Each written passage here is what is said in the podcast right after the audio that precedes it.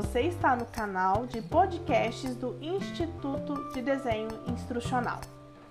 No episódio de hoje, nós vamos conversar sobre microlearning. Vamos dar maior atenção aos contextos de aprendizagem em tamanho reduzido.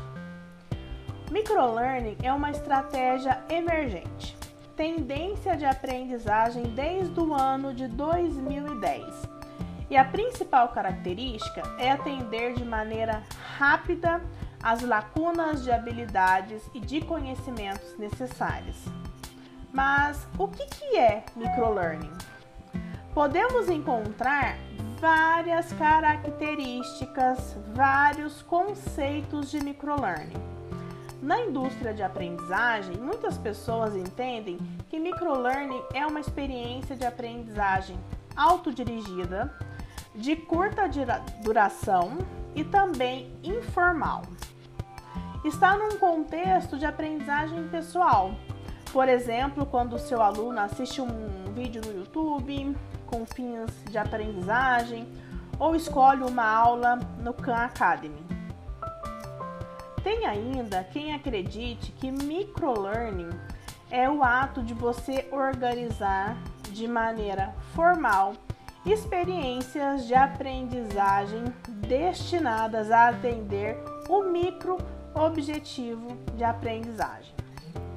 As principais características do microlearning estão sustentadas em um tripé: brevidade, granularidade e variedade. Você já ouviu falar sobre esse tripé? A brevidade diz respeito à duração curta dos eventos de microlearning. Embora não tenha uma métrica específica sobre essa duração. A, granularidade diz respeito a concentrar-se em um único tópico, único conceito ou uma única ideia, justamente por conta do, do, do tripé da brevidade.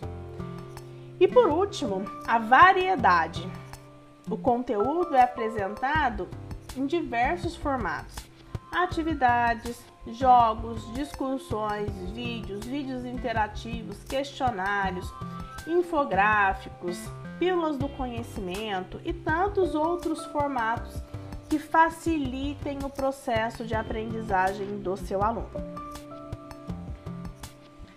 Existem muitos benefícios de você desenhar experiências de aprendizagem ou intervenções de aprendizagem que são baseados em microlearning. Por exemplo, temos resultados quase que imediatos. É uma informação curta que o seu aluno vai experienciar e assim, logo após o processo de consumo dessa informação, ele tem aquele conteúdo para aplicar no curto prazo. O microlearning pode acontecer em diversos formatos, tanto para o aprendizado informal como também para a aprendizagem formal. Né? O microlearning tem um potencial de uso dessa abordagem mista para os contextos de instrução. Como são pílulas de aprendizagem, conteúdos mais curtos, muitas vezes o orçamento é mais amigável, porque o microaprendizado é menor e foca em tópicos específicos. Temos também como benefício conquistas rápidas. As pessoas normalmente processam a informação de maneira simples, rápida e efetiva, como se tivesse descoberto aquilo de maneira independente. E por último, nós acabamos desenvolvendo uma cultura de aprendizagem em ritmo acelerado. O microlearning é uma solução para quem tem alunos ocupados que precisam aprender no curtíssimo prazo. Mas Apesar das inúmeras vantagens, temos também algumas desvantagens.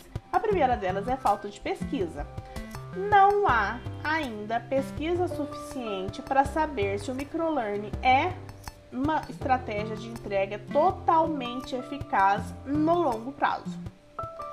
Além disso, muitas vezes o ato de fragmentar o conteúdo pode compreender a síntese cognitiva, ou seja, um outro ponto negativo, uma outra desvantagem é uma potencial confusão. Mas nem por isso, né, a, o microlearning deixou de ser uma estratégia super utilizada. Você pode usá-lo nos seus contextos de aprendizagem de muitas maneiras, no, no, no ensino de idiomas, para compartilhar dicas de software, né, para processos e procedimentos, para interagir com estudo de caso, para praticar microhabilidade, né, e também para funcionar como um incentivo de aprendizagem para manter o aluno em contexto de aprendizagem permanente como reforço positivo. Então você tem muitas oportunidades e possibilidades de ingressar agora microlearning nas suas estratégias de aprendizagem.